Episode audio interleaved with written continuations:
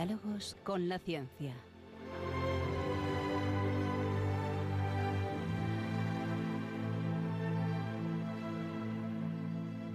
Dirigido por Javier Ángel Ramírez.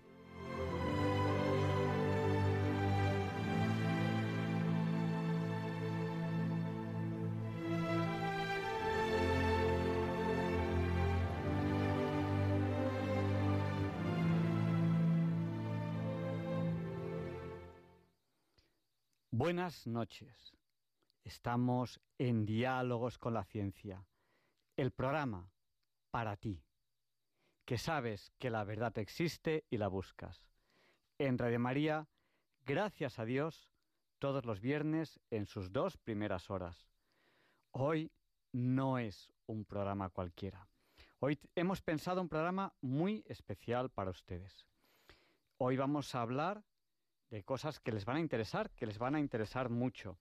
Se acerca una noche muy especial.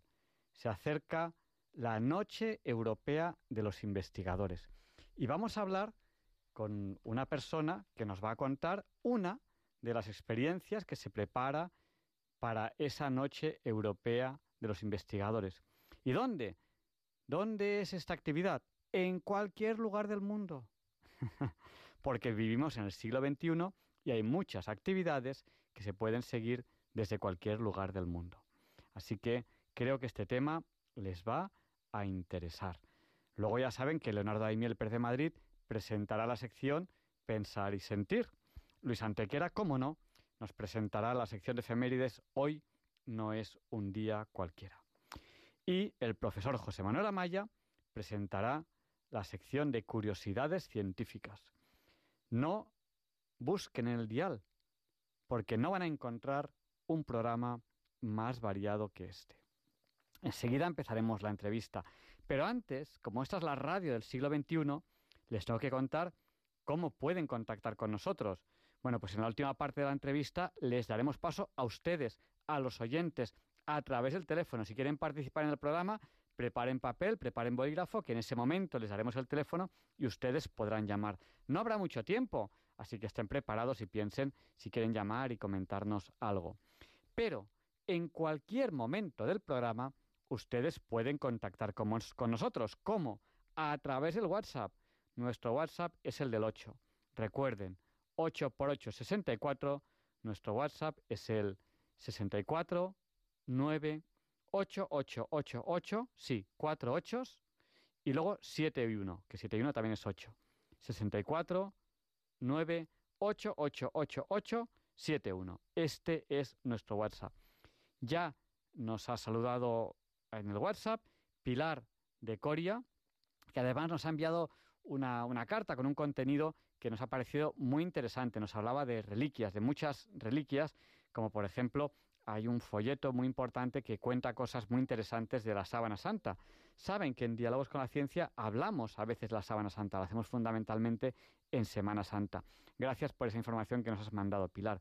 Nos gusta recibir cosas, pues, eh, por email, a nuestro email, Diálogos con la Ciencia, eh, al WhatsApp, a nuestro WhatsApp, que ya se lo he dado, eh, por correo postal, que es Diálogos con la Ciencia, en Radio María, en el centro comercial, Paseo de los Lanceros número 2, 28024 de Madrid.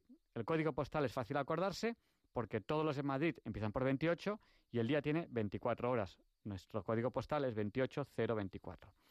Bueno, pues además de saludarnos por WhatsApp, Pilar de Coria, nos ha saludado Rafael desde el puerto de Santa María. Bienvenido desde Vilaseca. Nos están saludando más personas, luego saludaremos a las personas que ahora mismo nos están saludando.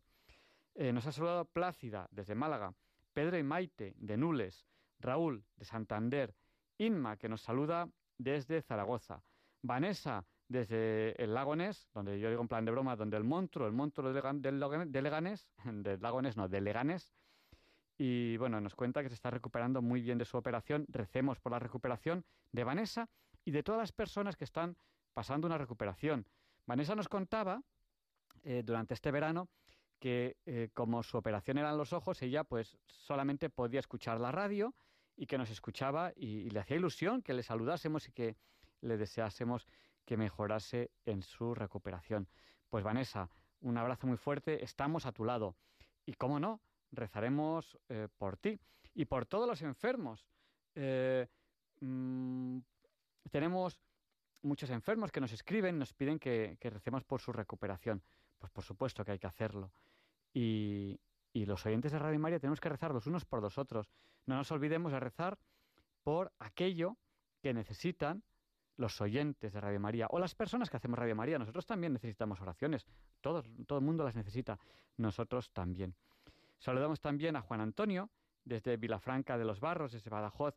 Nos comenta que falleció un familiar y ahora está un poquito más solo y que le acompañamos mucho. Pues la radio también está pensada para, para ti. Rosario, que nos saluda desde Sevilla. Pepe y María Ángeles, que también nos saludan desde Sevilla. Algunas personas nos están enviando audios ahora mismo. No podemos escuchar audios porque estamos en el más estricto directo, pero los escucharemos cuando, cuando podamos. Lo mejor es que nos manden texto.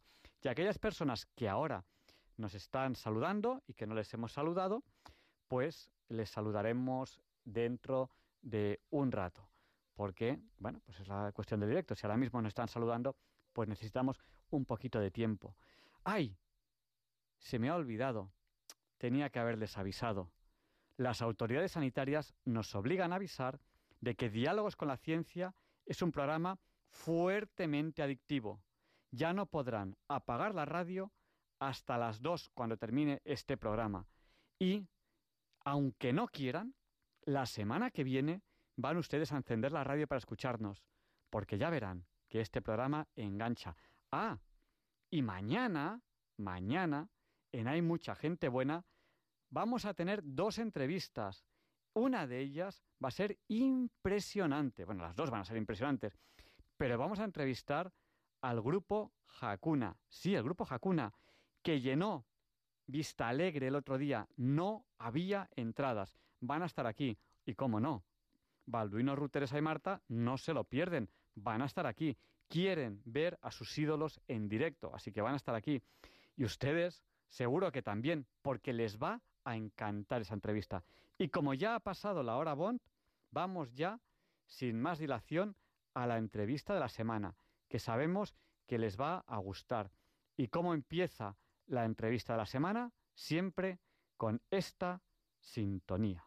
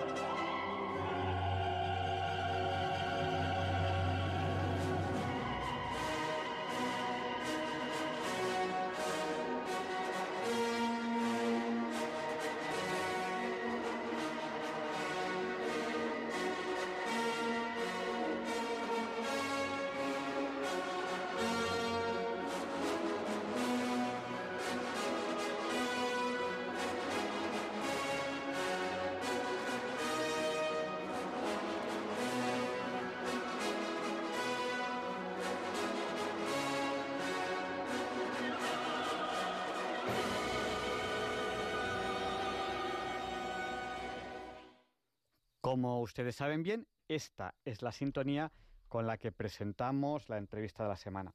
Bueno, había muchos oyentes que me pedían que les saludase. A Vicente desde, desde Mataró. Vicente, estaré en Mataró este fin de semana. a Rodrigo, que nos saluda de Miranda de Ebro. A Raquel, que nos saluda de Vitoria. A María Jesús, que nos saluda desde Badajoz. A Francisco, que nos saluda desde Santander. José de Salvoraya y Alfonso de San Sebastián. Alfonso, tienes que mandarnos escrito, no audios, que nos cuesta mucho escuchar audios cuando estamos en directo. Y en esta entrevista de la semana, hoy vamos a hablar de tres VIA o tres vía, tres juegos de trivia para mejorar el conocimiento y la conciencia sobre la economía circular. Para ello tenemos aquí esta noche a Antonia Pacios. Ella es doctora arquitecto, es profesora de la Escuela Técnica Superior de Ingeniería Aeronáutica y del Espacio de la Universidad Politécnica de Madrid. Y ella es miembro de una comunidad circular, ELISA, pero se escribe con dos es, e ELISA. Eh, buenas noches, Antonia. Eh, buenas noches, Javier Ángel, y muchas gracias por darnos esta oportunidad para presentar esta actividad y también para presentar a la comunidad ELISA. Bueno, y además, eh, esta actividad que va a tener lugar esta Noche Europea de los Investigadores, mm, bien se lo merece. La Noche Europea de los Investigadores es una noche a la que Diálogos con la Ciencia no puede faltar de ninguna manera. Que además tenemos programa, porque será el viernes, el viernes que viene. Eh, Antonia, ¿por dónde empezamos? Quizá explicando qué es esto de ELISA, que se escribe con dos es. Si alguien tiene el móvil ahora mismo en la mano o tiene eh, un ordenador, puede buscar E-ELISA, o sea, ELISA con dos es. ¿Qué es esto de ELISA? Sí, mira, eh, la explicación es muy fácil. Eh, la doble E se debe a lo que son las siglas en inglés, lo voy a decir pues más o menos con mi inglés un poquito chapucero, que sería European Engineering Learning Innovation and Science Alliance, que viene a ser una la Alianza Europea para la Innovación en el Aprendizaje de la Ingeniería y la Ciencia. Vamos a ver, ¿qué es? Pues mira, el principal objetivo es formar un ingeniero europeo. Y queremos que este ingeniero europeo sea reconocible no solo por sus competencias técnicas, sino también por una capacidad de comprender y de dar respuesta a retos sociales. Eh, a nosotros nos gustaría que estos futuros eh, ingenieros europeos pues tengan una capacidad de diseñar su currículum educativo, entendiendo pues que el aprendizaje no solo aprender conocimientos y habilidades, sino que también tienen que aprender una dimensión más humana y que para ello pues tienen que adquirir nuevas herramientas, nuevas herramientas que les ayuden a poder enfrentarse mejor a este mundo pues tan cambiante y bastante complejo. Eh, no sé si quieres ponemos un ejemplo eh, concreto. Mira, la forman nueve universidades, eh, concretamente de los países de Francia, Alemania, claro, este, Hungría. Este, ejemplo es una, una, una de las, uno de los grupos ELISA que existen, ¿no? Sí, bueno, la red, la alianza está formada por nueve universidades. vale, perfecto. en, general las en general, en general, en general un total de nueve universidades, dos de Francia, una de Alemania, una turca, dos rumanas, dos italianas y una española. La Universidad Española es la Universidad Politécnica de Madrid, que es concretamente la que lidera este consorcio de universidades. Bueno, pues es, un tema interesantísimo. Yo, eh, cuando empezó la, eh, invasión de, Ucrania por parte de Rusia, yo uno de, uno de los comentarios que pensé en ese momento, una de las cosas que yo pensé es, ahora mismo hay un, un avance importantísimo en Europa, que es esta universidad europea, por decirlo de alguna manera, esta alianza de universidades que eh, realmente está ayudando muchísimo a formar lo que es Europa. O sea, si algo le faltaba a Europa, le faltan muchas cosas, pero si algo le faltaba, era una especie como de universidad de toda Europa. Y esta, estas comunidades, Elisa, forman o empiezan o son el germen de esta universidad. Es un avance muy, muy, muy importante para Europa. Este avance tan importante para Europa molesta mucho a las grandes potencias. ¿Por qué? Porque hace que Europa pase de ser una unión, una unión de países, a ser una gran potencia. Y ese, yo cuando, cuando empezó la invasión de Ucrania dije, mira, a alguien le está molestando que además aquí en Europa esté creciendo algo que va a ser, va a ser una gran potencia. Ahora mismo es una European Union, una Unión Europea, pero ya empieza a formarse como gran potencia. Bueno, y dentro de estas comunidades ELISA, eh, te he presentado como que perteneces, eres miembro de una comunidad circular ELISA. ¿Qué es esto de comunidad circular? ¿Las demás cómo son? ¿Cuadradas? ¿Cómo es eso? Mira, eh, eh, es, muy graciosa la pregunta, pero es muy acertada esta pregunta, Javier Ángel. Eh, cada grupo de personas que se han involucrado con una comunidad, pues intentan aportar su mejor hacer en aquellos temas eh, con los que están trabajando, ¿no? con los que realizan docencia o con los que realizan investigación. Entonces, nosotros concretamente estamos utilizando la economía circular como vehículo para que nos permita precisamente desarrollar estos recursos y que los estudiantes puedan promover eh, una incorporación, una mentalidad eh, eh, que les permita abordar pues unas competencias sociocívicas. ¿Y cuál es el vehículo que vamos a utilizar? Pues precisamente la economía circular, porque es en lo que coincidimos la mayoría de profesores que estamos colaborando en esta actividad. Bueno, pues eh, habéis formado una, alianza de, universidades en ELISA y dentro de esa alianza hay comunidades y, la vuestra eh, es una comunidad circular ELISA, o sea, que está centrada alrededor de la economía circular. Bueno, y llega la semana que viene, justo dentro de una semana, porque ya es viernes, ya es viernes 23 de septiembre, 23 más 7, que será la semana que viene, el día 30 de septiembre. Es la Noche Europea de los Investigadores. No sé si quieres comentarnos algo sobre esa noche, porque luego os voy a preguntar sobre la actividad que va a realizar vuestra comunidad en esa noche. No sé si quieres comentarnos algo sobre esa noche. Hombre, pues dos pinceladas sí que vendría bien. O sea, yo tengo que agradecer que exista la Noche de los Investigadores. Entonces, es un proyecto que nos permite, nos da mucho apoyo a los investigadores y nos ayuda a visibilizar este trabajo que hacemos en las universidades, además de la docencia. O sea, que hay muchas personas que no reconocen este valor, consideran que únicamente nos dedicamos a la docencia. Y es una tarea muy importante realmente para el bienestar de la sociedad. Eh, mira, eh, Javier Ángel, para que veas la, magnitud del evento, como tú decías antes, que está ocurriendo, ocurrirá simultáneamente en muchas ciudades, o sea, participan 350 ciudades europeas. Y este evento se celebra desde el año 2005. Vaya, que estamos ya, si no calculo mal, en la decimotercera edición. O sea que el próximo viernes 30 de septiembre, entre las 9 de la mañana y las 12 de la noche, habrá un montón de actividades festivas, lúdicas. Algunas serán presenciales, otras no. Pero lo más importante es que van a tener como protagonista no a nosotros los investigadores, sino a todos los ciudadanos que quieran participar en ellas. ¿Has dicho 315 ciudades europeas? 350 ciudades 350. Yo, yo, yo, yo, digo, me ha parecido tan grande que digo, que digo, he oído mal. No, no, no. 300 ciudades europeas. Vamos a tener un evento el próximo día tratando de trabajar conjuntamente universidades y ciudadanos.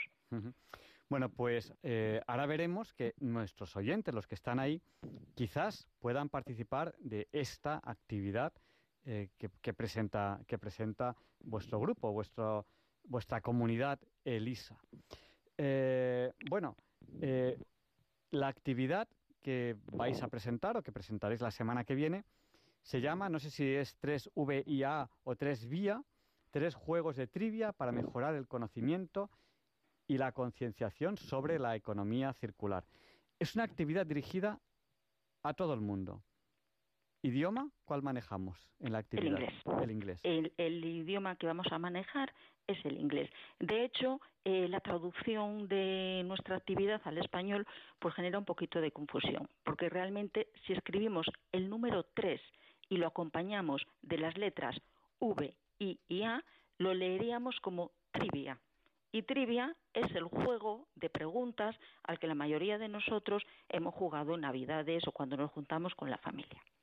Entonces, lo que nosotros vamos a proponer son tres juegos de trivia para mejorar el conocimiento de la concienciación sobre la economía circular. Y estos juegos precisamente van a ser eh, pues eh, sobre reducir, reutilizar, reciclar, que son pues eh, principios en los que se asienta y se basa la economía circular, que es nuestro vehículo conductual, como decíamos. Bueno, que, los oyentes no tengan miedo porque sea en inglés, porque no hace falta eh, hablar o, tener un inglés muy fluido. De hecho, eh, va a ser una actividad en la que no hay que hablar, hay que hacer una especie como, como de juego eh, respondiendo unas preguntas y con un inglés medium level, como puede ser el mío, pues, pues uno va uno va, sobrado. Yo lo digo porque yo he participado en alguna actividad, Elisa, en inglés y no hace falta ser, un genio, un genio del inglés en actividades de, de este tipo. Cuéntanos un poquito en qué va a consistir la actividad y cómo puede inscribirse uno a esa actividad. ¿Y quién? ¿Quién puede inscribirse? ¿Podemos inscribirnos todos? ¿Está pensado para un grupo de personas en especial? ¿O si uno no, no pertenece exactamente al grupo pero tiene mucho interés? Cuéntanos cosas sobre esta actividad. Mira, sí, vamos a empezar. Eh, de esas universidades que decíamos antes, es justo reconocer quienes estamos participando directamente en la actividad trivia. Y es la Universidad Técnica de Estambul, de Turquía, la Escuela Superior Santa Ana en Pisa, en Italia, la Universidad Politécnica de Bucarest, en Rumanía, y nosotros, la Universidad Politécnica de, Madrid. Eh, somos pues un conjunto de estos unos 50 profesores, eh, aunque no todos participamos en esta actividad, de estas cuatro universidades de la Alianza. ¿Qué es lo que vamos a plantear el próximo viernes? Bueno, pues el próximo viernes lo que queremos es jugar y queremos divertirnos. Entonces vamos a intentar tener una actividad de tarde divertida en la que vamos a jugar con todos aquellos que se quieran apuntar y estar con nosotros. El evento va a tener una duración de dos horas, que va a ser de 5 a eh, 7 de la tarde. Para ello hay que registrarse, apuntarse previamente y la fecha límite para apuntarse va a ser el próximo martes 27 a las 12 del mediodía. Al final diremos un poco cómo se pueden apuntar. ¿En qué va a consistir la actividad? ¿Cómo está estructurada?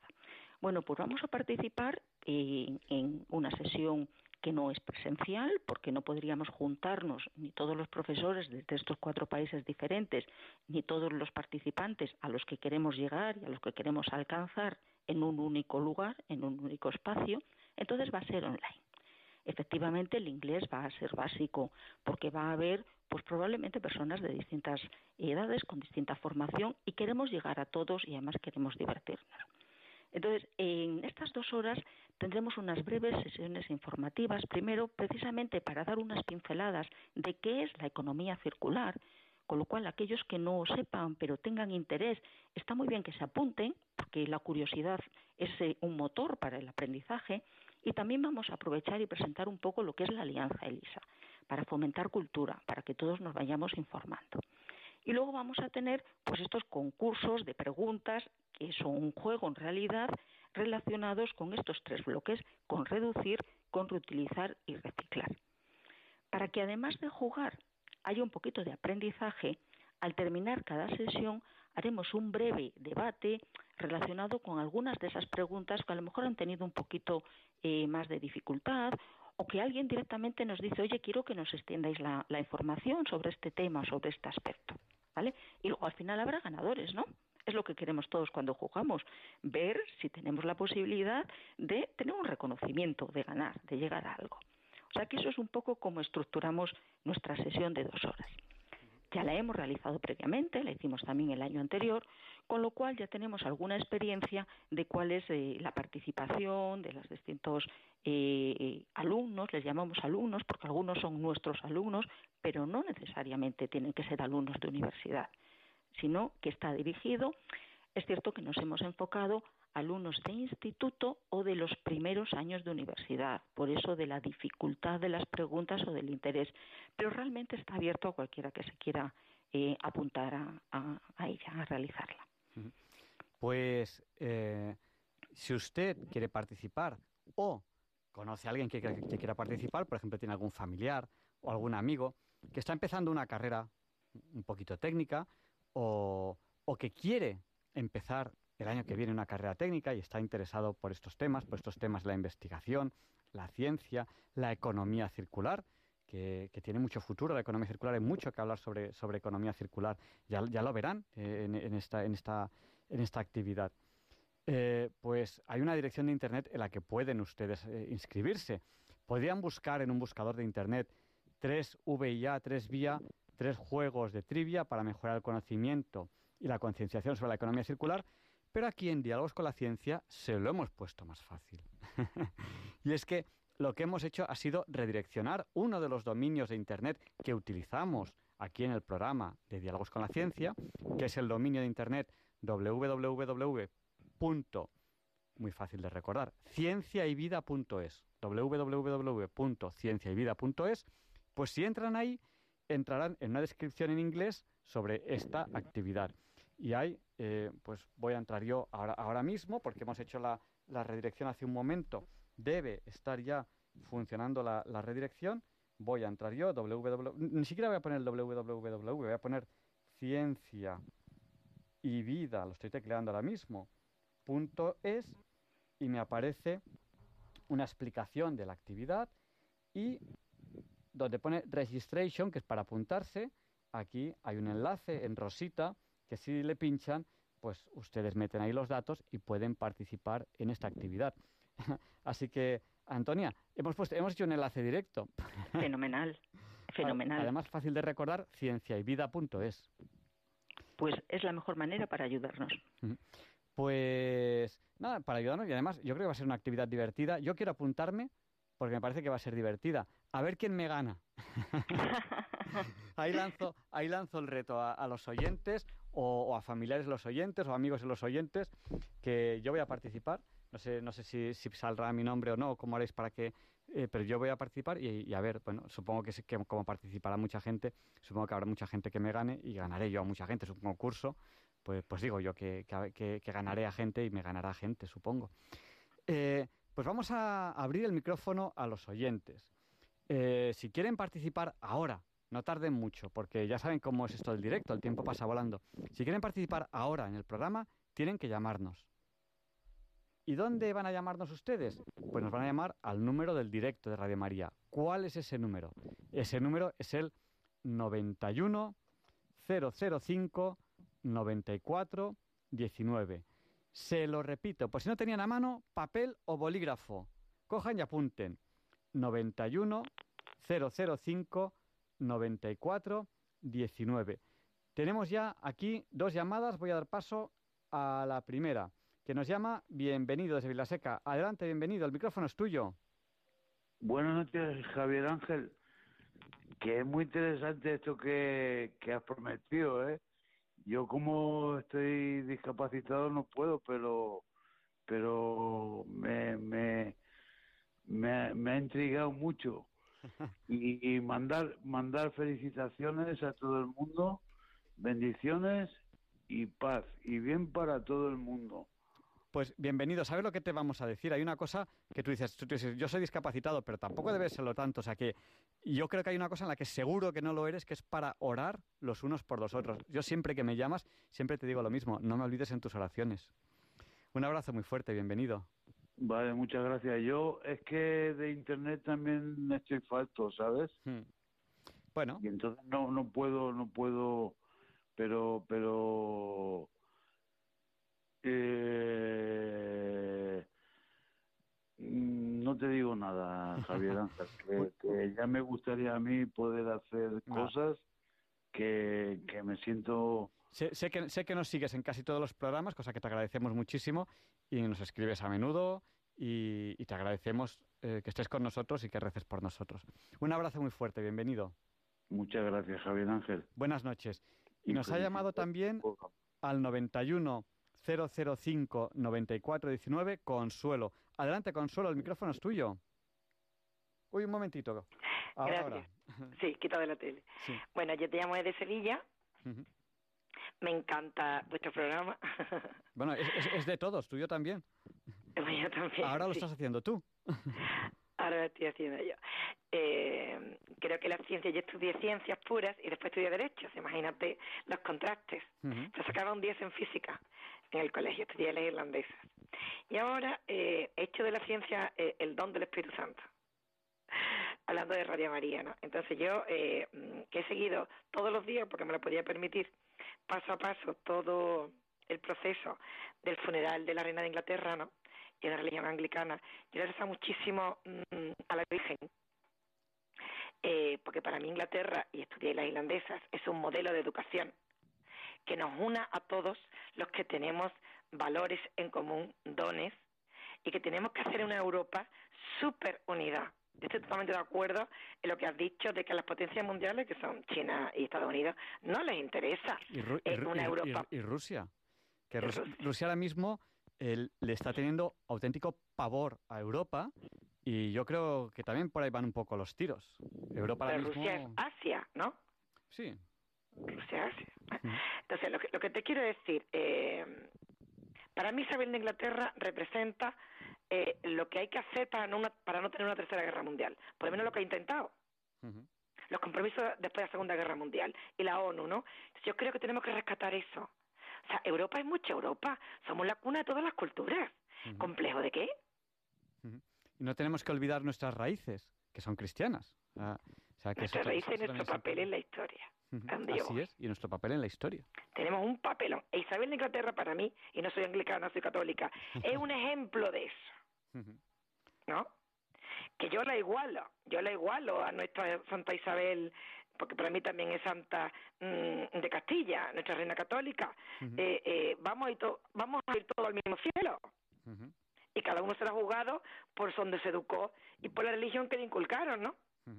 Así es. Entonces yo más allá de todo ese fenómeno que nos divide. Nos divide muchísimo que haya monarquía o república, nos divide muchísimo qué rama de la cristiandad hemos elegido, y al final somos todos cristianos. Yo creo que hay que elevarnos un poquito el vuelo, como hacía ella, sino cómo iba a unir a la Commonwealth, y buscar valores más objetivos eh, que nos hagan una vista más amplia de en qué nos podemos complementar un país y otro. Por eso me ha encantado la intervención de esta señora, de Lisa, y su idea de comunidad, porque por ahí van los tiros. O sea, o montamos una comunidad o a río revuelto ganancia de, de, pescadores, ¿no? O sea, el, el diablo siempre ha querido dividir para vencer. Pues Entonces ahí como tenemos nosotros que, que formar a, toda esta juventud eh, eh, eh, que no ha vivido todo lo que hemos vivido nosotros en el siglo XX y reeducarnos a los que ya andan sin creer en nada. Yo creo que hay una labor de fondo no solamente para adolescentes o universitarios, sino para todo el mundo. Pues muchas gracias, Consuelo. O sea, que contéis conmigo para todo lo que se ocurre en esta dirección, porque me parece fantástico.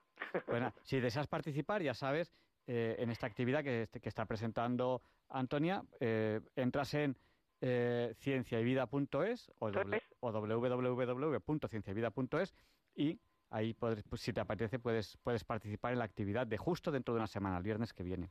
Muchas pues gracias. Pero hay que apuntarse antes del martes. Hay que apuntarse antes del martes. Encantada, lo voy a hacer. A ver si me ganas, que como es un concurso, a ver si me ganas. Yo también, yo también voy a participar. Tú también vas a participar. ¿Y tu nombre es? Javier Ángel. Javier Ángel. ¿Tú eres sacerdote? No. no como tiene nombre de ángel. o sea, tú eres seglar. Yo soy seglar, sí. Igual que yo. Fenomenal. Pues te digo que yo estoy muy, mm, mm, eh, muy eh, escritora, mística. Me he leído todo de la monarquía y de Isabel de Inglaterra, relaciones con España, con Francia, y creo que, ha llegado el momento de que el ciudadano, como la, monarquía ahora mismo, el poder reside en el pueblo, ¿no? Los monarcas somos nosotros, ¿no? Que el ciudadano hable. O sea, nosotros nos queremos mucho más que los políticos. Pues nada, eh, Consuelo, vamos, vamos, vamos a rematar ya la entrevista si te parece bien. Sí. Muchas gracias, un abrazo muy fuerte. A ti, un abrazo, Javier. Bueno, pues hoy estamos en Diálogos con la Ciencia, en Radio María, y hemos entrevistado a Antonia Pacios. Ella es doctora arquitecto, profesora de la Escuela Técnica Superior de Ingeniero Aeronáutico y del Espacio de la Universidad Politécnica de Madrid. Le vamos a pedir que haga un, un, resumen, porque a lo mejor hay oyentes que acaban de llegar a la radio y dicen, ay, ¿de qué han hablado hoy? Bueno, pues Antonia Pacios es miembro de una Comunidad Circular ELISA. Hemos hablado un poco sobre qué es ELISA, qué es, la Comunidad Circular ELISA, que es a la que ella pertenece.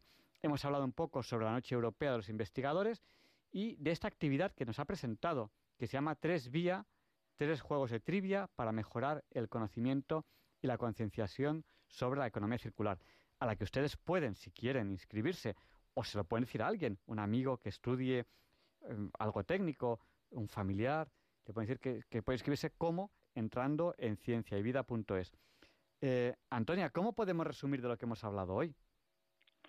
Bueno, pues eh, lo que mm, podríamos es, si lo ponemos como viñetas de titulares de periódico, eh, decir que anualmente tenemos una cita aproximadamente a finales de septiembre, primeros de octubre, de la Noche Europea de los Investigadores, que es muy interesante saber que vamos a estar unidos haciendo actividades muchas personas en distintas ciudades europeas simultáneamente que estamos tratando de construir Europa a través de colaboraciones entre universidades, universidades técnicas, pensando en que no todo se alcanza con las competencias técnicas, sino que tenemos también que reforzar las competencias eh, personales sociocívicas, que un grupo de personas más reducido estamos trabajando en una de las líneas, una de las actividades en una comunidad que se llama Circular Elisa, que va a utilizar la economía circular como este vehículo transformador de mentalidad y que va a complementar eh, la formación de los estudiantes eh, técnicos y que para unirnos, conocernos y divertirnos vamos a tener una actividad que podemos realizar el próximo viernes de 5 a 7 de la tarde y que es un juego, un juego trivia de tres juegos relacionados con la economía circular. Pues muchísimas gracias y bueno, ahí, ahí estaré yo. Yo ya, yo ya he entrado eh, en el, dominio que hemos redireccionado aquí en, en el programa cienciayvida.es, yo ya he entrado y ya estoy inscrito. o sea que... Pues fenomenal, Javier Ángel. Contamos contigo y contamos con Consuelo también. Pues nada, pues muchísimas gracias y ahí nos vemos el viernes que viene. Hay que inscribirse antes del martes el que quiera el que quiera participar. Se lo pueden decir a familiares, amigos, sobre todo de rama técnica o que estén interesados en, general en la, en la economía circular. Antonia, gracias por habernos dedicado su tiempo el día de hoy. Eres profesora, sé, sé que tienes mucho lío porque mañana eh, un montón de alumnos tuyos presentan creo que creo que me dijiste que era un proyecto fin de grado o algo, algo de ese estilo. Sí, bueno, un, montón no, pero sí presentan, sí. Y sé que estás a tope y que no te venía muy bien el día de hoy, pero yo te he dicho, es que tiene que ser hoy, porque ya la semana que viene ya será la actividad y te agradezco muchísimo el tiempo que nos has dedicado. Muchas gracias a ti, Javier Ángel. Buenas noches y, ahí nos vemos en, esta, en esta actividad. Y a continuación Leonardo Daimiel Pérez de Madrid va a presentar la sección Pensar y Sentir.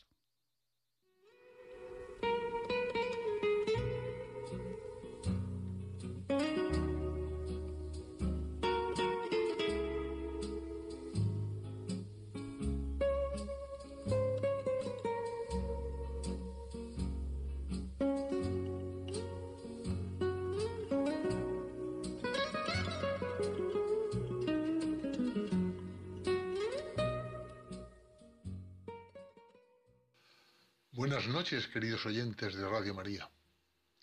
Soy Leonardo Daimiel y celebro estar de nuevo con ustedes.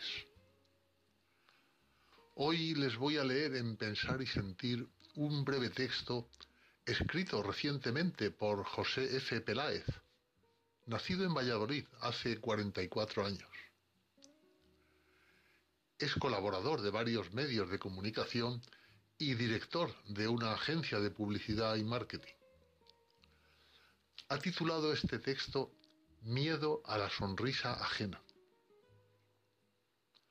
con un estilo muy directo en el que muestra, a veces con ironía, la cruda realidad de ciertos hechos, el joven autor José Peláez incide en un grave problema social, que además muestra la indignidad moral que está tan extendida en diversos ámbitos. Dice así.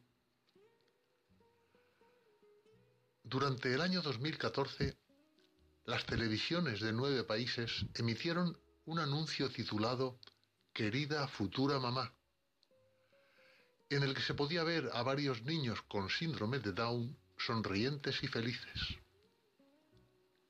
La idea era sencilla y a la vez impactante, porque esto es lo que decían.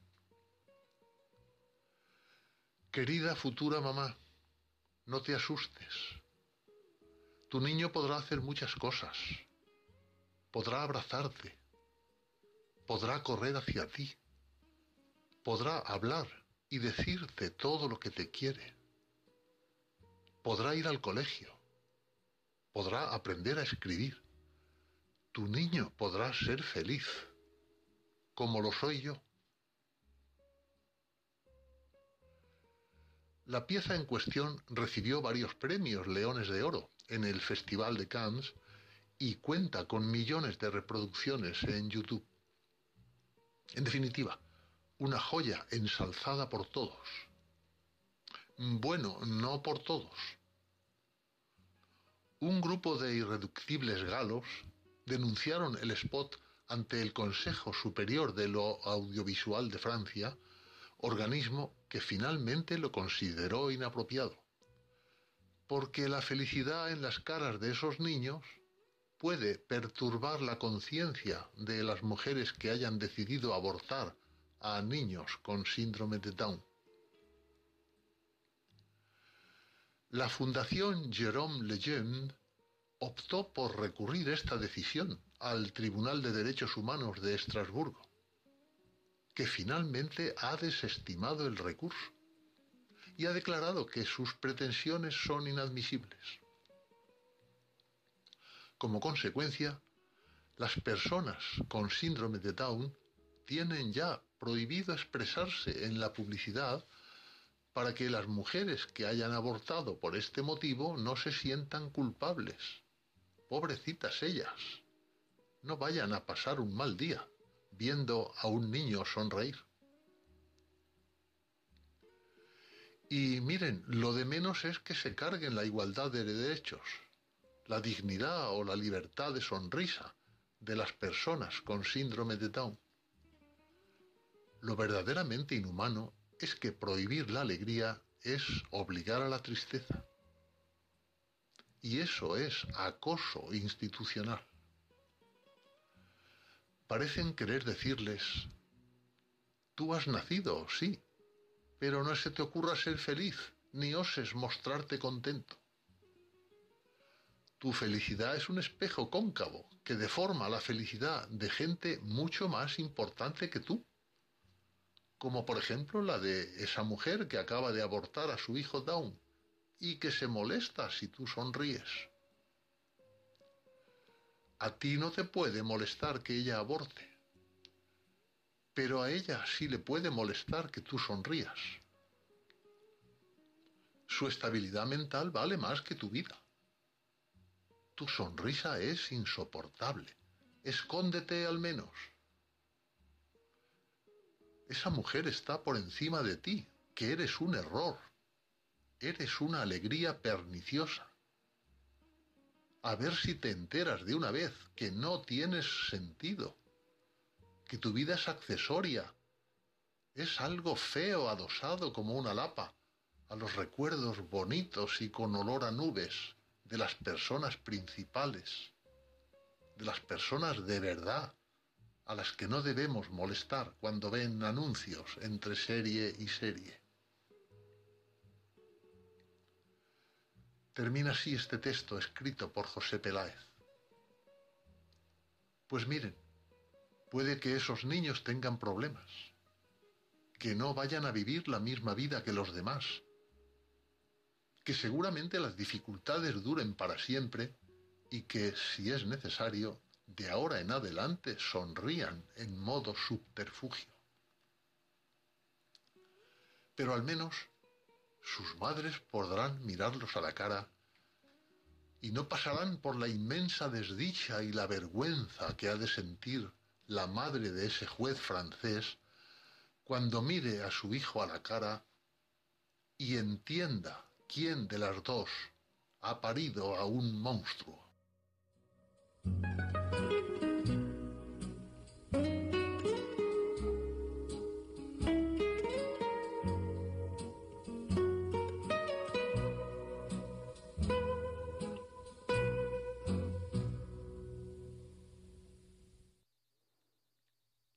Pues yo me he quedado pensando con esta reflexión que nos ha hecho hoy Leonardo Daimiel Pérez de Madrid aquí en Pensar y Sentir.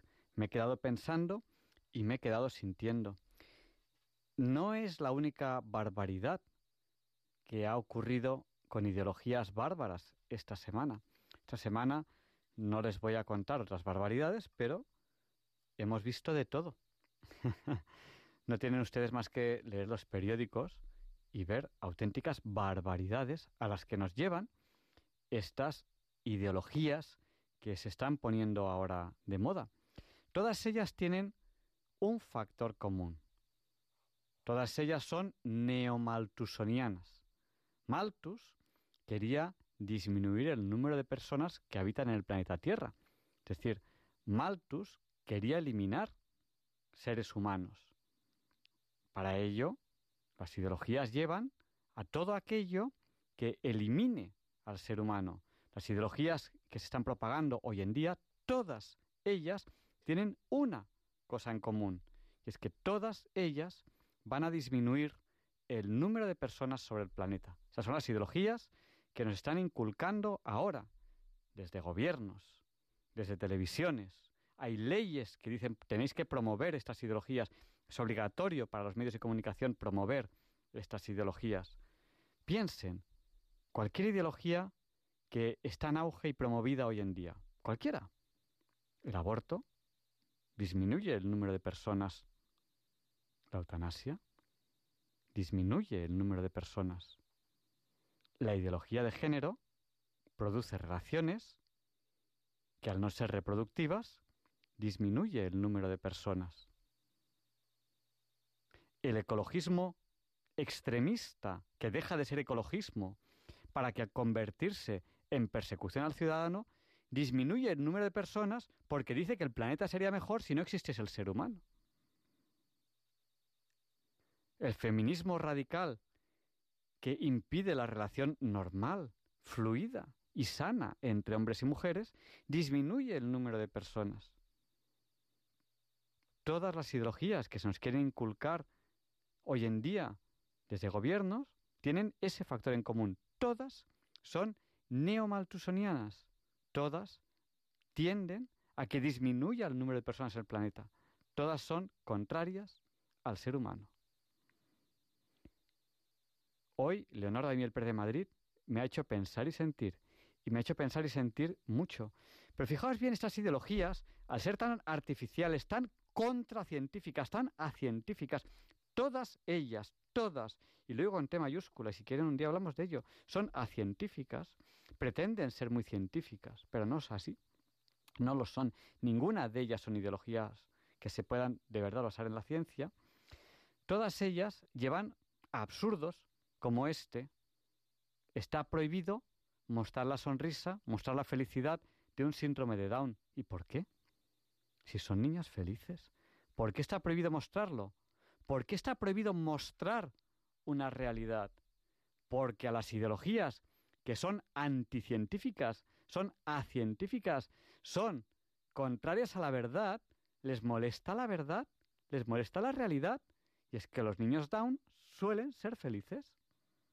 Y eso molesta, la verdad molesta a las ideologías que no se basan en la verdad. Esta semana hemos tenido otra noticia que no voy a comentar, pero muchos de ustedes han visto en muchos telediarios de algo que evidentemente demuestra que las ideologías que nos están metiendo con calzador a todos no responden a la verdad y por lo tanto fallan a la verdad y producen situaciones absurdas, ridículas. Bueno, pues esa es la reflexión con la que, que, ha despertado en mí Leonardo de Miel Pérez de Madrid. Y, y también aquí estamos en directo con ustedes, saben, en cualquier momento del programa nos pueden escribir al WhatsApp, nos pueden escribir al WhatsApp de Diálogos con la Ciencia. Nuestro WhatsApp es el del 8, 8 por 8, 64. Están ustedes escribiéndonos en todo momento en el WhatsApp 64 9 8888 71. Sí, 64 9 8888 71. Sí, 4 8 y 7 y 1 también es 8. Y ya sin más dilación, nos han saludado también este WhatsApp María del Rosario y Rosa María de Plasencia, Carmen y Pepe de Santander. Y a continuación, Luis Antequera nos explica por qué hoy, 23 de septiembre, no es un día cualquiera. It's a lovely day today, and whatever you've got to do, I'd be so happy to be doing it with you. But if you've got something that must be done, and it can only be done by one, There is nothing more to say it's a lovely day for saying it's a lovely day.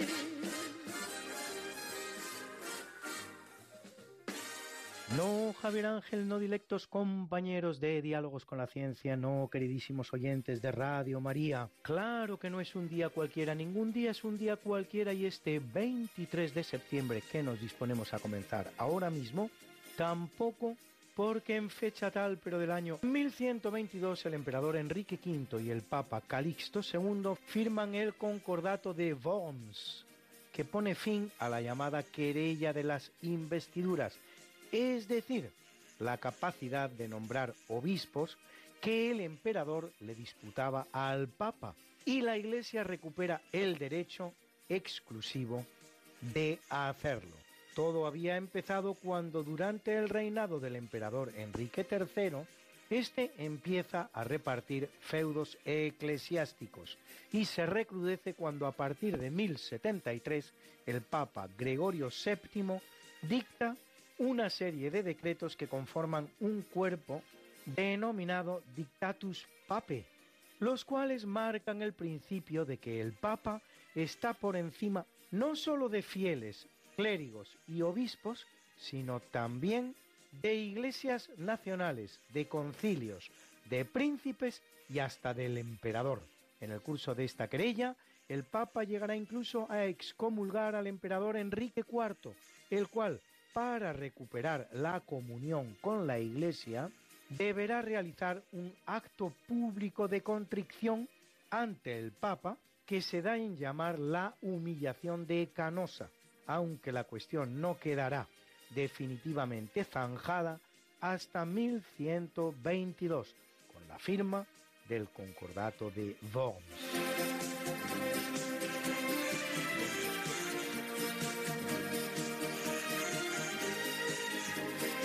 Y hoy una de piratas y corsarios, porque en 1568, durante el reinado de Felipe II de España e Isabel I de Inglaterra, tiene lugar en las costas mexicanas la batalla de San Juan de Ulúa, en la que la flota de la Armada Española, al mando de Francisco Luján, destroza la flota inglesa al mando de los piratas Francis Drake y John Hawkins. Captura cuatro de los seis barcos y recupera casi todo el saqueo que habían producido los ingleses durante todo un año en distintos puertos españoles de América. Hawkins y Drake conseguirán escapar a duras penas, retornando a Inglaterra. En cuanto a los dos jefes piratas, Hawkins y Drake, conseguirán escapar a duras penas retornando a Inglaterra. Y en 1711 la ciudad entonces portuguesa de Rio de Janeiro se tiene que rendir ante el corsario francés René Duguay-Trouin, que en 11 días ha inutilizado las fortificaciones de la ciudad, hasta ese momento inexpugnables. Para liberarse del asedio, Rio de Janeiro tendrá que pagar una fuerte cantidad de dinero y liberar a mil presos franceses que mantenía en su poder. Tras un corolario de éxitos como corsario, Duguay-Trouin será ennoblecido por Luis XIV, que lo nombra jefe de escuadra, miembro del Consejo de la India, teniente general y jefe de la escuadra contra los berberiscos y los piratas de Túnez.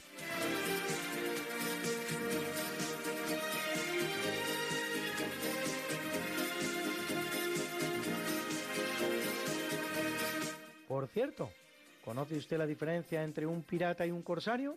Un pirata, palabra proveniente del griego peirates, que significa aventurero, es un delincuente que cuenta con una o varias embarcaciones y ataca a cualquier navío para su solo y propio beneficio.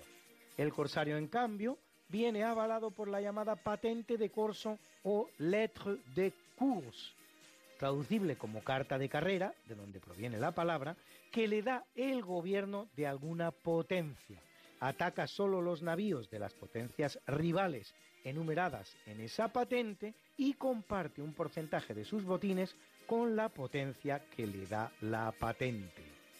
Filibustero del holandés Brig Buiter, de Brig, libre, y Buiten, saquear. Bucanero del francés Bucan, carne ahumada, con la que también traficaban, o incluso berberisco, en una de sus acepciones, en otra es simplemente el habitante de la berbería, son distintas maneras de llamar a lo que son en realidad piratas.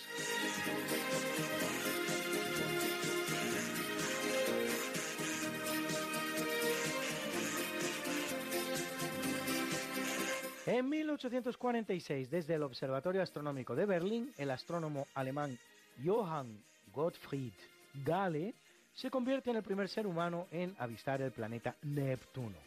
Es su descubridor. Tal vez sí, tal vez no, porque lo cierto es que pocos días antes el francés Urbain Le Verrier ya había previsto la presencia del planeta en dicho lugar, cosa que hace a partir de cálculos meramente matemáticos. Se trata, en definitiva, de un bonito caso de colaboración científica de los métodos deductivo, el de Le Verrier, deduciendo a partir de hechos ajenos que Neptuno debía existir, e inductivo, el de Gale, avistándolo definitivamente con la ayuda de un telescopio. Hay muchos casos parecidos en la historia, pero uno me gusta especialmente, pues tan pronto como el siglo XII, el gran sabio español Raimundo Lulio ya había previsto la existencia del continente americano a partir de las corrientes de aguas que él contemplaba en las islas británicas. Y Cristóbal Colón, tres siglos más tarde, demostraba su existencia y la daba a conocer al mundo.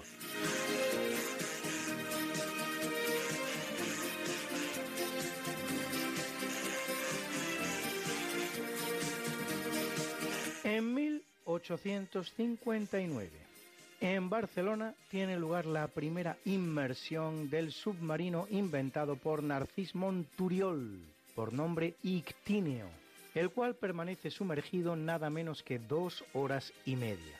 El Ictíneo no es todavía autopropulsado y se activa con el esfuerzo de dos personas. No se produce con finalidades ni de navegación ni menos aún militares, sino como mero instrumento de inversión para labores tan frugales como la recolección de coral. Y de hecho, es la muerte de un recolector lo que impulsa a Monturiol a acometer el proyecto. El invento de Monturiol no es el primero concebido para la misma finalidad de navegar bajo el agua y son muchos los españoles implicados en los avances para conseguirlo. Así, Cosme García y sobre todo Isaac Peral. Pero el más antiguo de todos es el del navarro Jerónimo de Ayam, que el 6 de agosto de 1602 realiza con éxito una prueba de inmersión en el río Pisuerga a su paso por Valladolid, cosa que hace ante el rey Felipe III.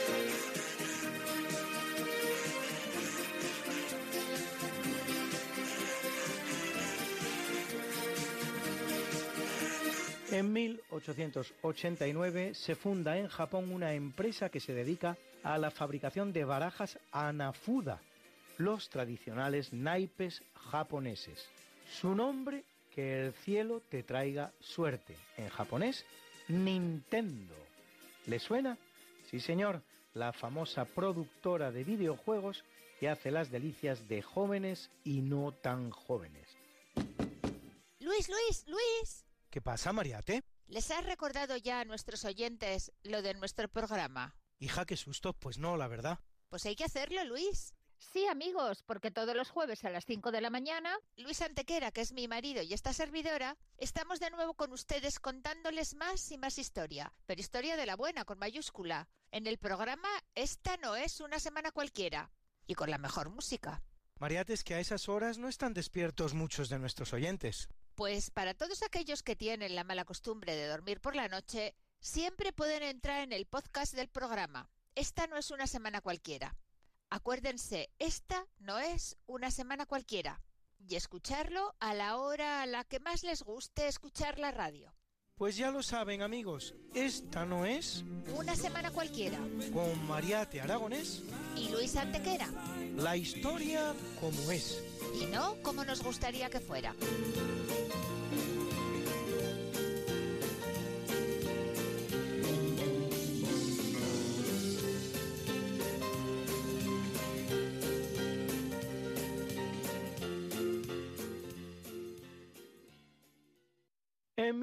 1964, en el Palacio de la Ópera de París, conocido también como Ópera Garnier, en honor a su arquitecto Charles Garnier, se inauguran los controvertidos frescos del techo, obra del pintor bielorruso Marc Chagall, según algunos inadecuados al entorno del teatro, mandado construir en su día por Luis Napoleón III y terminado en 1875 después de haber sido destronado su promotor tras la guerra franco-prusiana e incluso haber muerto ya. Chagall comienza el trabajo cuando tiene 77 años de edad y no cobrará un céntimo por él. La obra forma parte de las reformas acometidas por el Ministerio de Cultura francés regentado por André Malraux y sustituye a la original pintada en 1872 por Jules Eugène Leneveux, aunque no la destruye, pues se superpone a ella mediante la instalación de unos paneles de poliéster.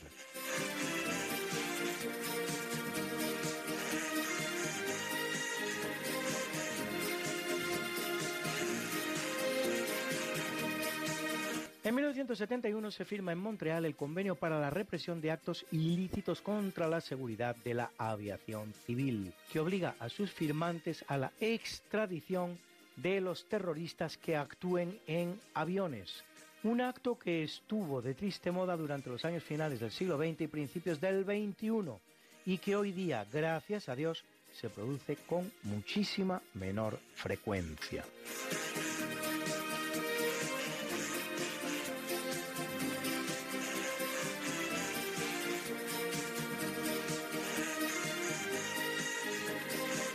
1991, Armenia, dos días después de la celebración de un referéndum en el que la inmensa mayoría ha votado sí, proclama su independencia de la URSS.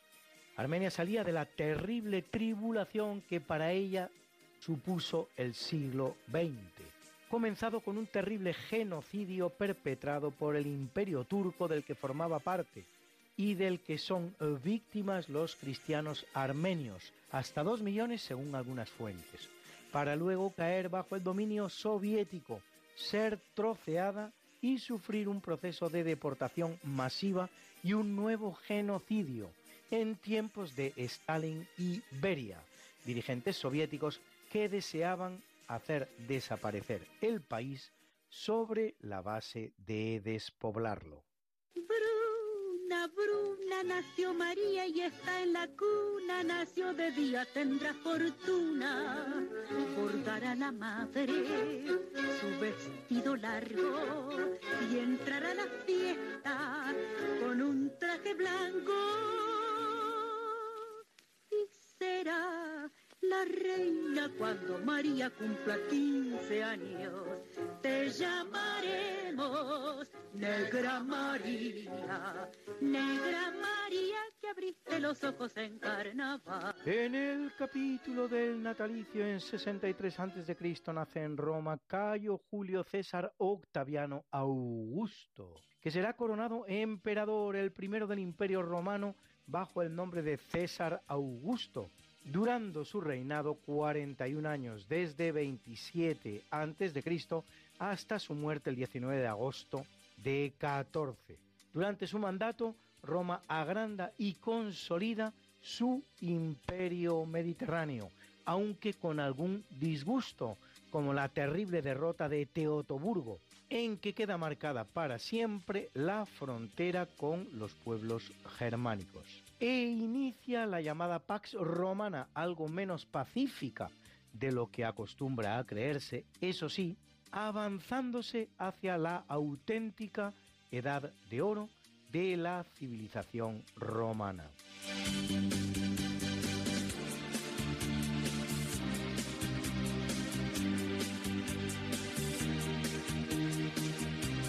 En 1713 viene al mundo Fernando VI de Borbón, rey de España desde 1746 hasta 1759, 13 años. Su reinado se caracterizará por el mantenimiento de la paz y la neutralidad frente a Francia e Inglaterra. Una neutralidad que muchos historiadores confunden con decadencia, cuando España sigue siendo, sin lugar a dudas, la gran potencia del mundo y ahora además en paz y lleva a cabo importantes reformas en política interior. Muerto sin descendencia, le sucede en el trono su medio hermano Carlos III, hijo del mismo padre, Felipe V, pero de madre diferente, Isabel Farnesio, mientras que la de Fernando VI es María Luisa Gabriela de Saboya italiana la primera, francesa la segunda.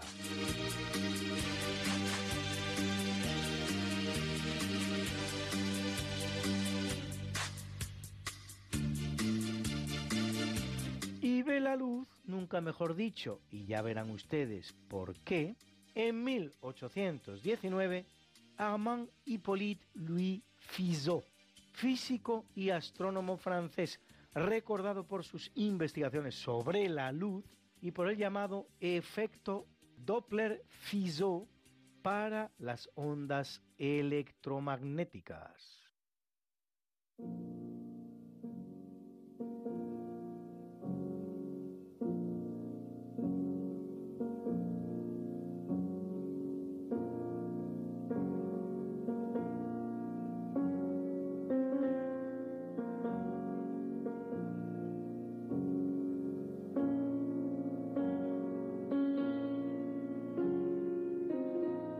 En el capítulo del obituario muere en 1835, a la temprana edad de 34 años, uno menos que el propio Mozart, el compositor italiano Vincenzo Bellini, el inmortal autor de Norma, una de las obras maestras del género de la ópera.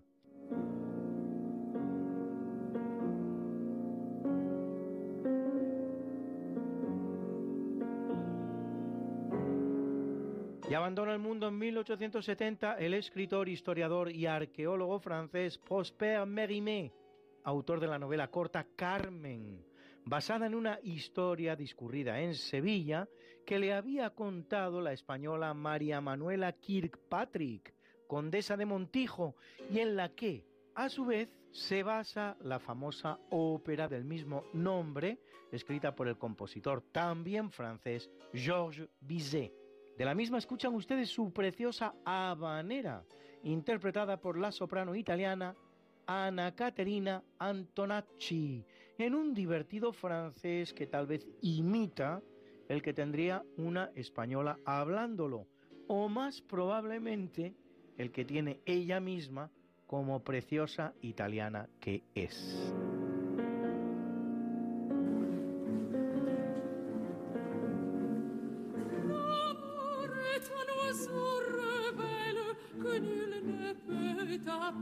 voici.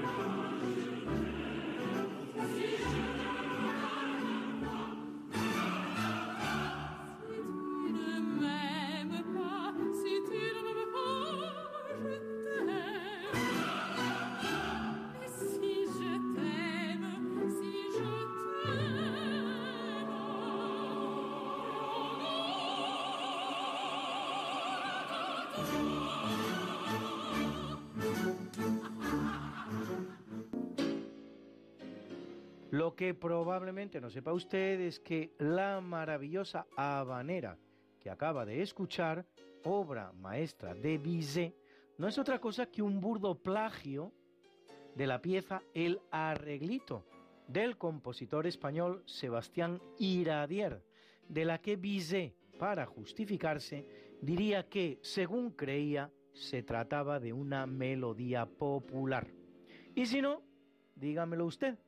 Escuchemos la pieza de Iradier.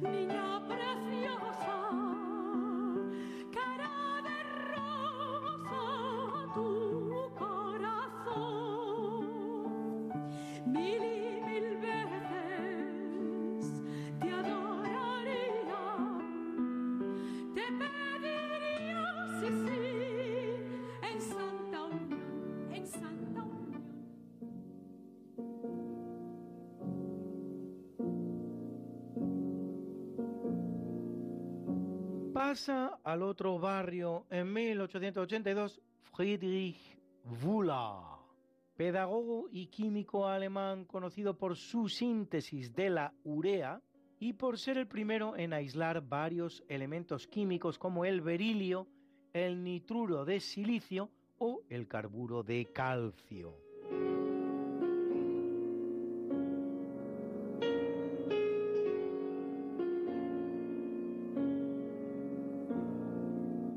el año 1929 el austríaco Richard Adolf Zsigmondy, Nobel de Química 1925, por su trabajo sobre los coloides, un tipo de vidrio coloreado.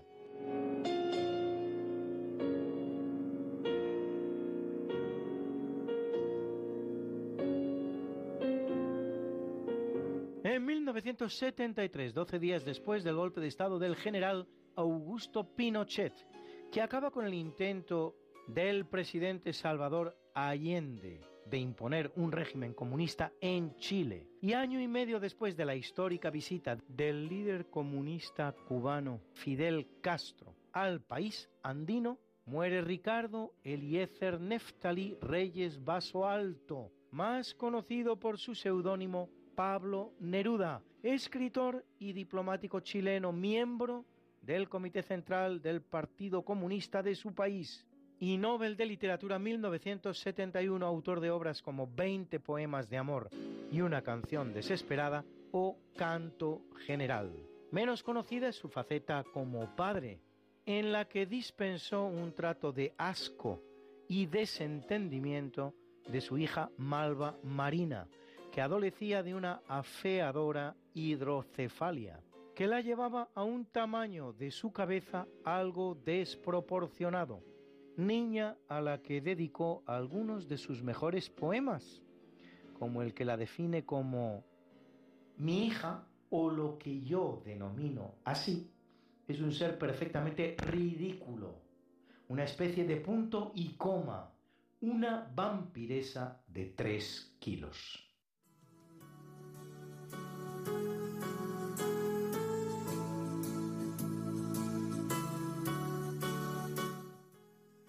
Felicitamos hoy a dos grandes de la música contemporánea. Y felicitamos hoy a dos grandes de la música contemporánea. El primero, al único, inigualable, insuperable Julio Iglesias, que cumple ya 79. Felicidades Julio, has paseado el nombre de España por el mundo con elegancia y gallardía. El segundo, el cantante de rock Bruce Springsteen, conocido por algunos como el nuevo Bob Dylan, pero más generalmente como The Boss, el jefe, que cumple 73, y al gran jugador de baloncesto que fue Fernando Romay, 2 metros 13, de buena persona y simpaticísimo personaje, que cumple 63, y al gran tenista argentino Juan Martín del Potro, ganador de un Grand Slam, el Open USA 2009, que cumple 34, y a la preciosa actriz norteamericana Carrie Lane Pratt, a quien han visto ustedes en la película Drive Me Crazy, Vuélveme Loco, y cumple 44.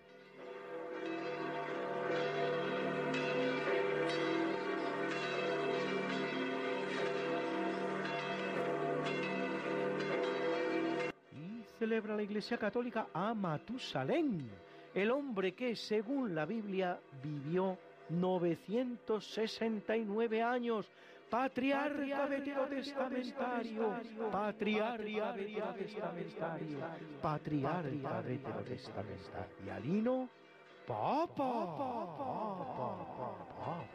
a Andrés, Juan, Pedro, Antonio, Constancio, Pasencio, Albina, Tecla y Ulpia, mártires, a Adam Nano y Benito, abades, y a Dona, eres vida, Santina Policena, y Rebeca, confesoras, confesoras, confesoras. Got something that must be done, and it can only be done by one. There is nothing more to say, except it's a lovely day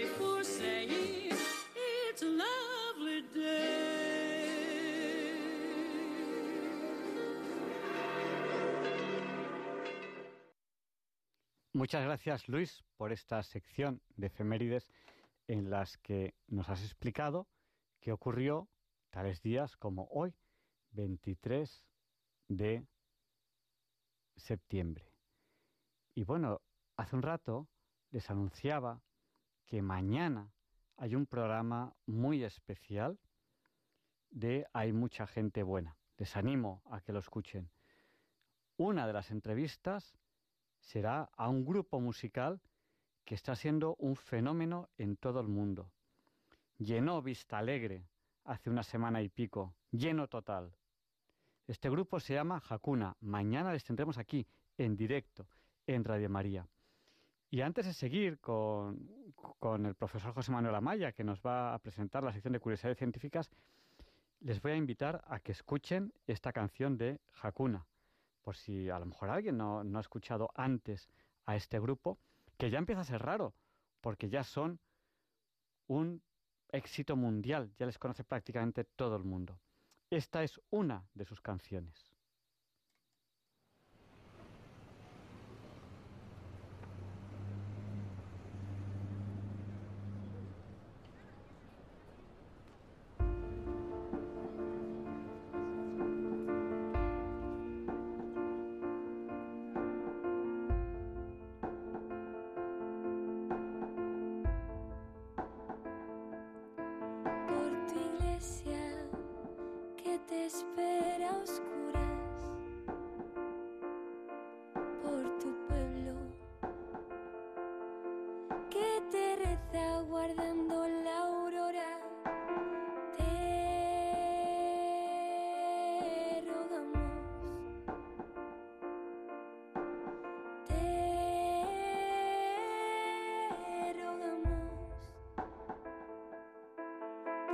las naciones paganas que tienen sed de ti sin saberlo. Ten piedad, ten piedad. Por los pueblos oprimidos, por el totalitarismo. Y la opresión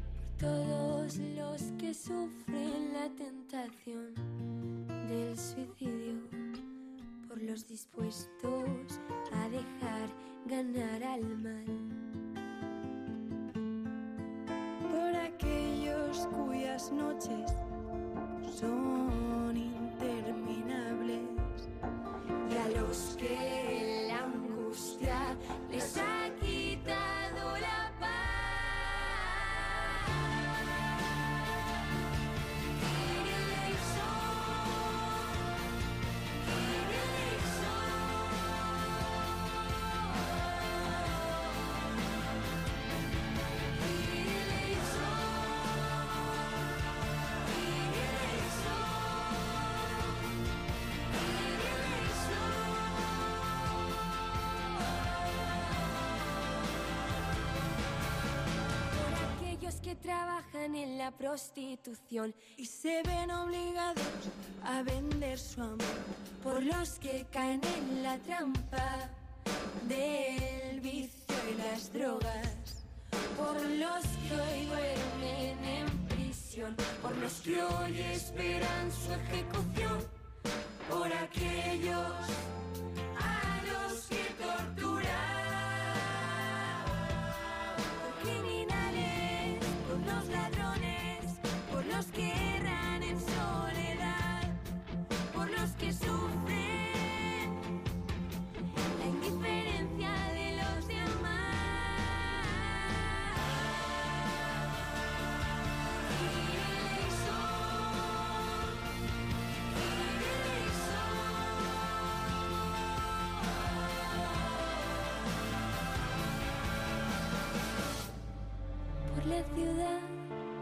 por todos sus habitantes, que en sus sueños solo existas tú. Solo existas tú. Por nuestros difuntos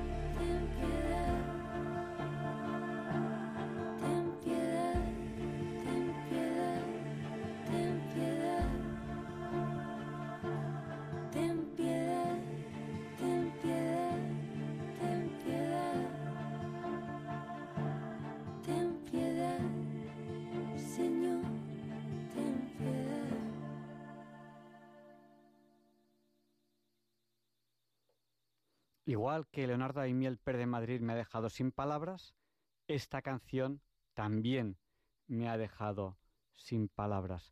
Es normal que sea un éxito. El mensaje es impresionante, la voz es impactante, el ritmo es uno de los mejores con los que se puede decir lo que dice la canción. El mensaje tiene lo que Diálogos con la Ciencia busca, la verdad con V mayúscula. Es normal que una canción como esta triunfe. Hakuna, el grupo que llenó Vista Alegre hace muy poquito tiempo. Mañana, aquí, en Radio María, en el programa, hay mucha gente buena, no se lo pierdan, a esta misma hora, de 12 de la noche a 2 de la mañana. Luego les, pondré alguna canción más de este grupo. Y a continuación, el profesor José Manuel Amaya presenta la sección de curiosidades científicas. Buenas noches. Soy José Manuel Amaya y quiero manifestarles a ustedes que voy a intervenir para hacer una aclaración que no llevé a cabo en mis intervenciones anteriores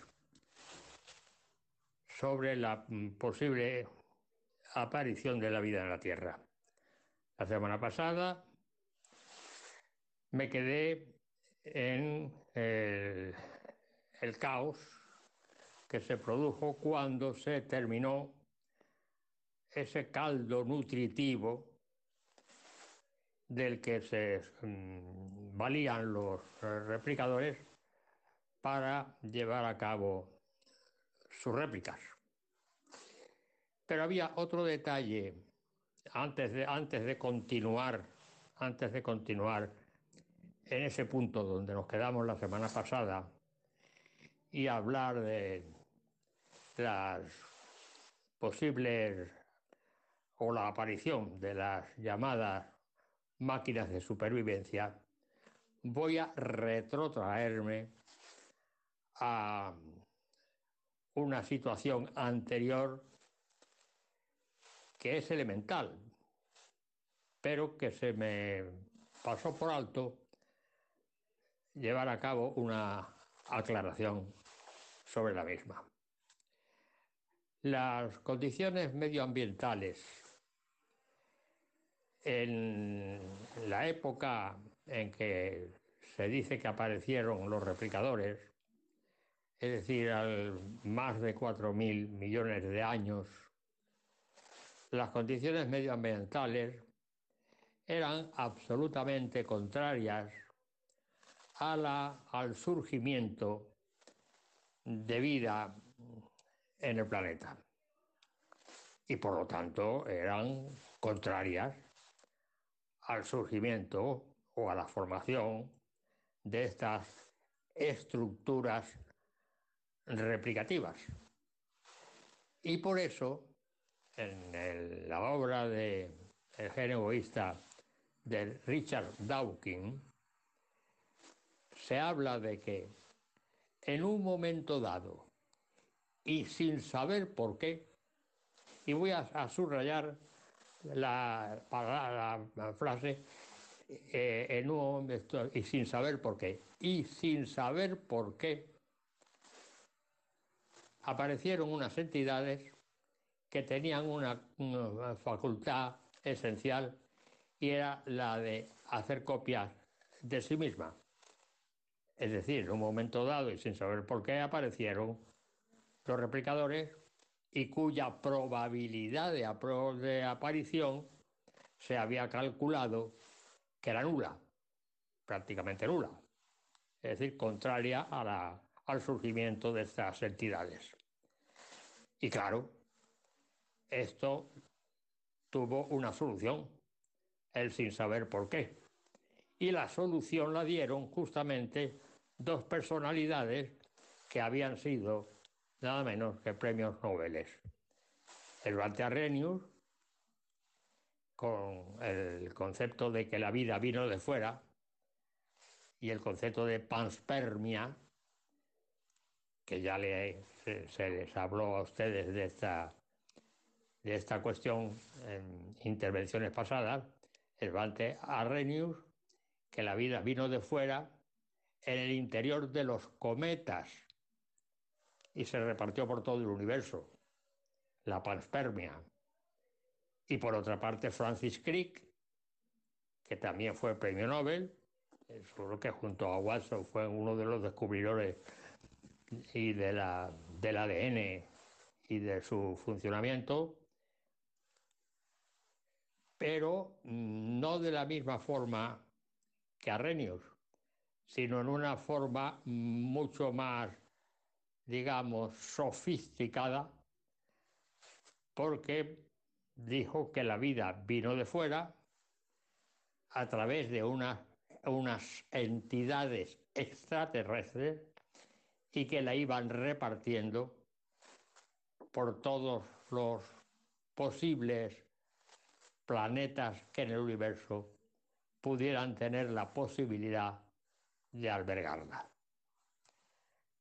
Termino aquí mi intervención de hoy, deseándole a ustedes muy buenas noches y quedando para dirigirme, volver a dirigirme a ustedes la próxima semana, si Dios quiere. Buenas noches. Muchas gracias, José Manuel, por hacer esta sección de curiosidades científicas. Eh, les, hablaba de que mañana tendremos aquí en directo en Radio María, en el programa de Mucha Gente Buena, al grupo Hakuna. Eh, y un oyente me pedía, me pedía por el WhatsApp que pusiese una canción que se titula ¿Para quién soy yo? Pues la vamos a poner un momentito, que tengo que, tengo que buscarla aquí, esta canción. ¿Para quién soy yo? ¿Dónde la he puesto? Si la tenía yo, yo aquí. Y a ver, a ver, a ver, a ver. Em, creí que la tenía aquí. Aquí la tengo. Y, y además de ponerles esta canción, les vamos a abrir ya el micrófono a ustedes, a los oyentes.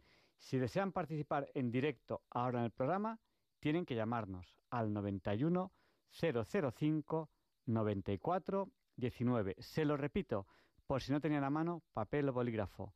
91 005 94 19. Y allá va esta canción de Hakuna, que les tendremos aquí, mañana, en Hay mucha gente buena, en Radio María. ¿Para quién soy yo? que la ha solicitado un oyente ahora mismo en el WhatsApp. Nuestro WhatsApp es el del 8, 8 por 8, 64, 64 9, 8, 8, 8, 8, 7, 1. Y nos ha solicitado ¿Para quién soy yo?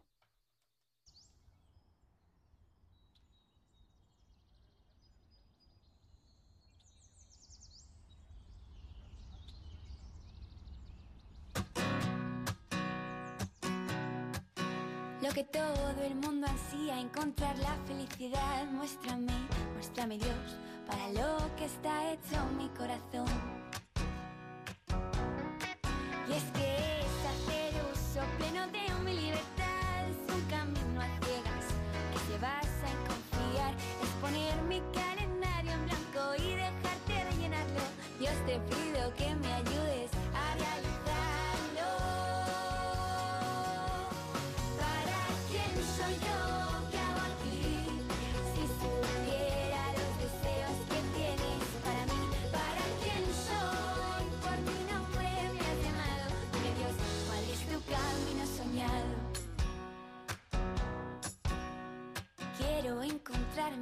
Mi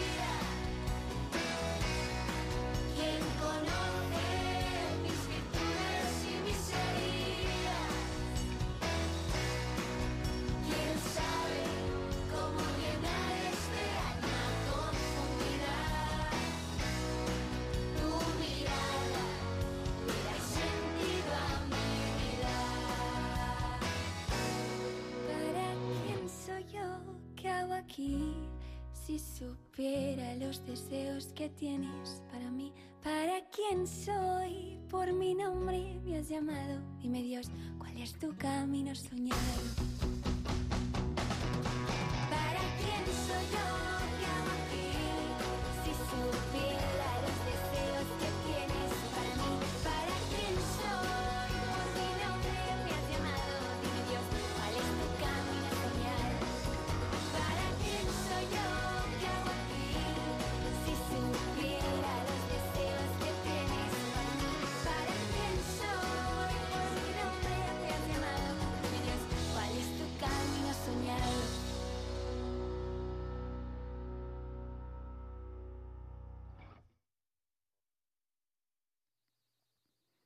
No me extraña que una canción como esta triunfe. ¿Cómo no va a triunfar eh, con un mensaje así como este?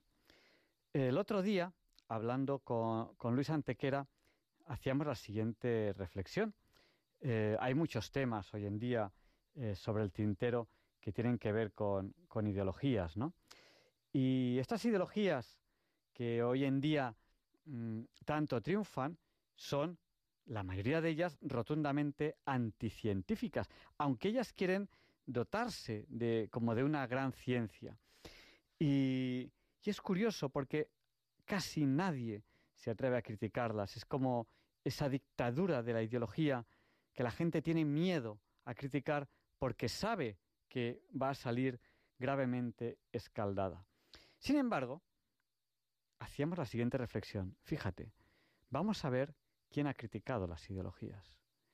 Y vemos casos concretos y curiosamente no salen tan escaldados. La gente busca la verdad y cuando le dices la verdad, realmente la gente que busca esa verdad aplaude esa crítica. Crítica que tiene que ser constructiva. Por supuesto que sí, todas las críticas tienen que ser constructivas. Hay que ser un artista para saber criticar. Porque construir no es fácil. Construir es difícil. Lo fácil es destruir. Y ahí estamos nosotros para decir la verdad, cuando hay ideologías que no buscan la verdad. El ser humano es un ser gregario y como tal ansía pertenecer al grupo. Pero el ser humano busca la verdad.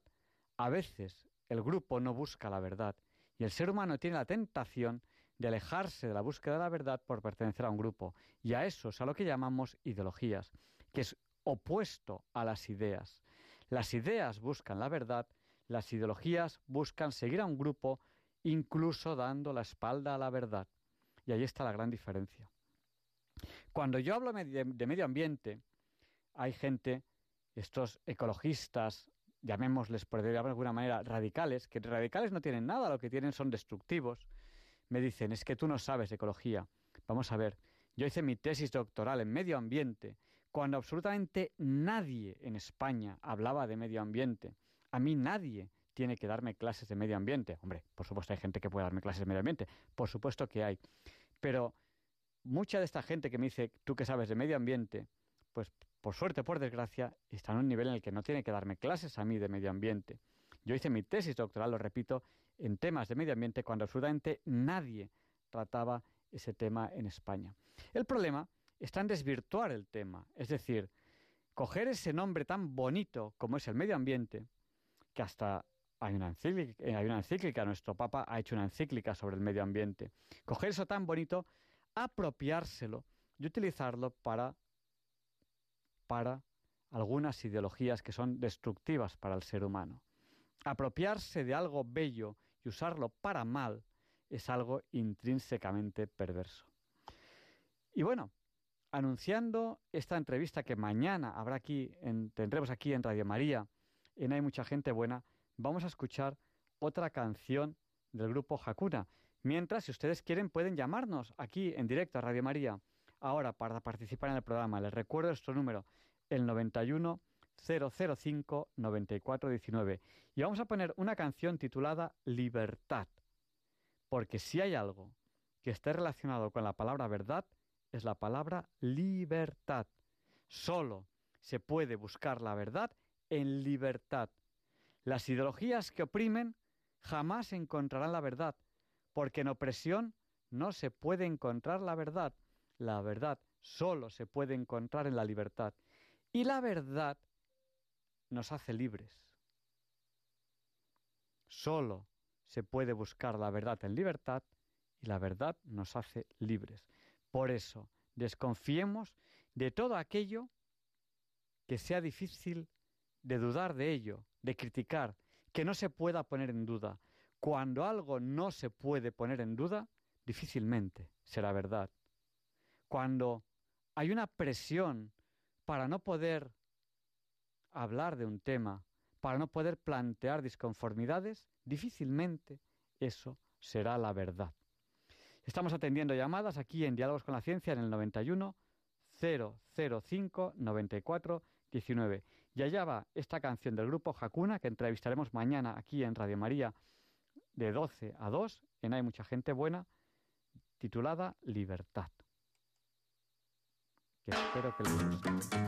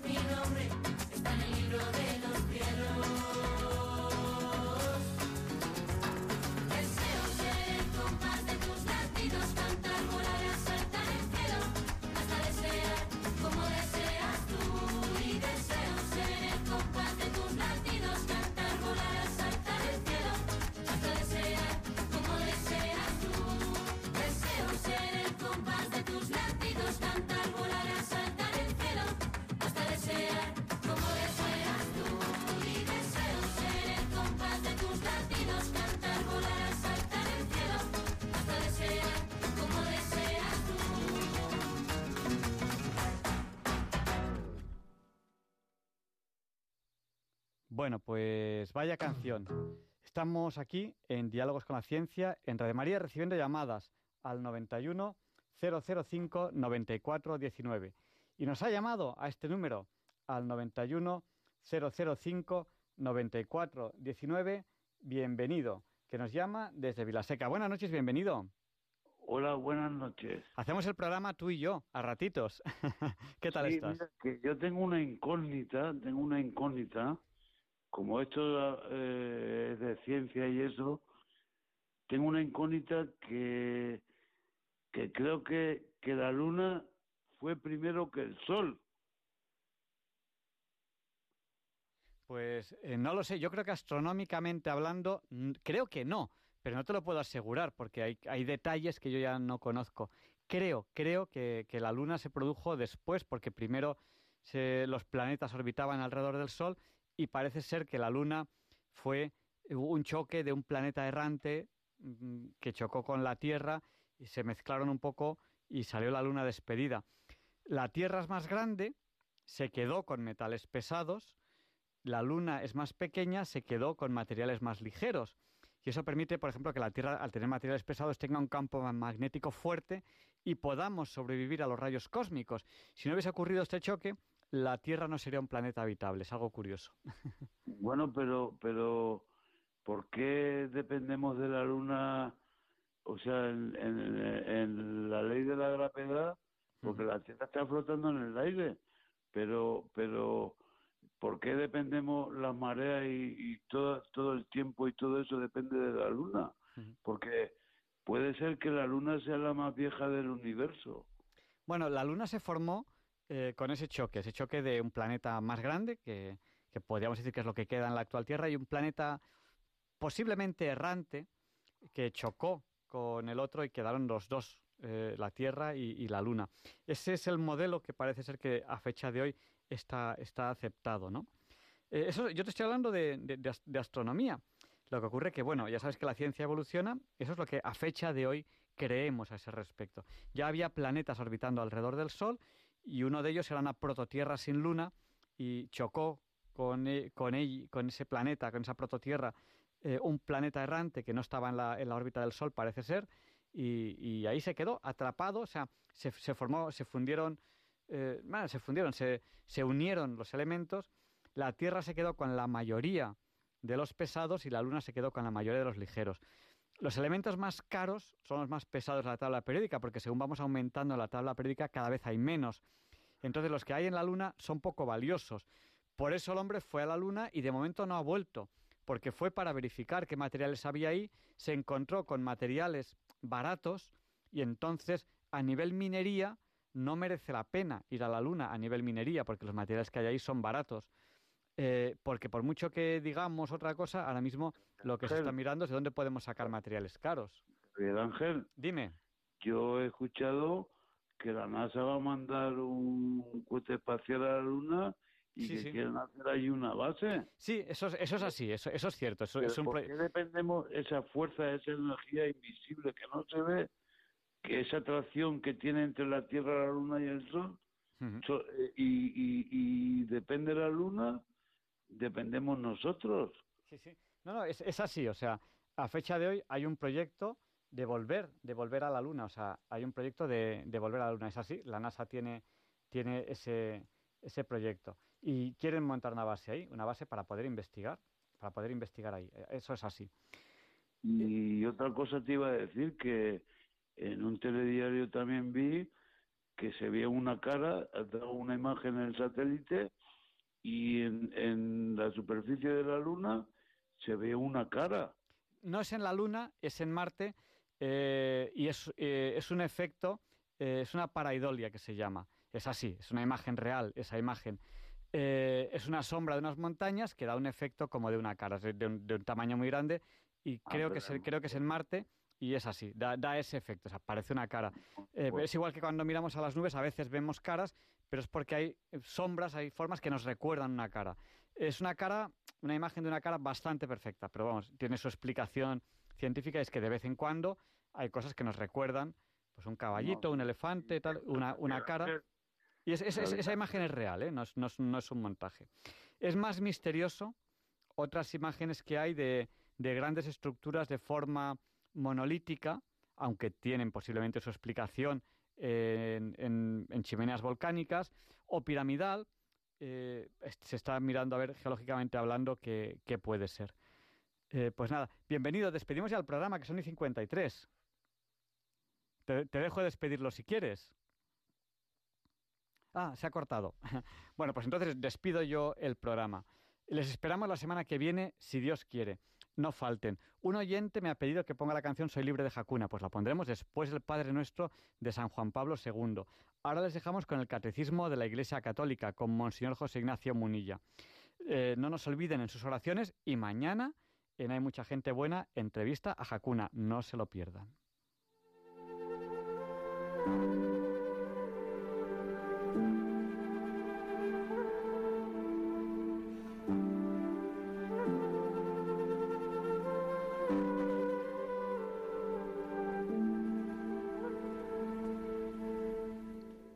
Y así concluye en Radio María el programa Diálogos con la Ciencia. Dirigido por Javier Ángel Ramírez.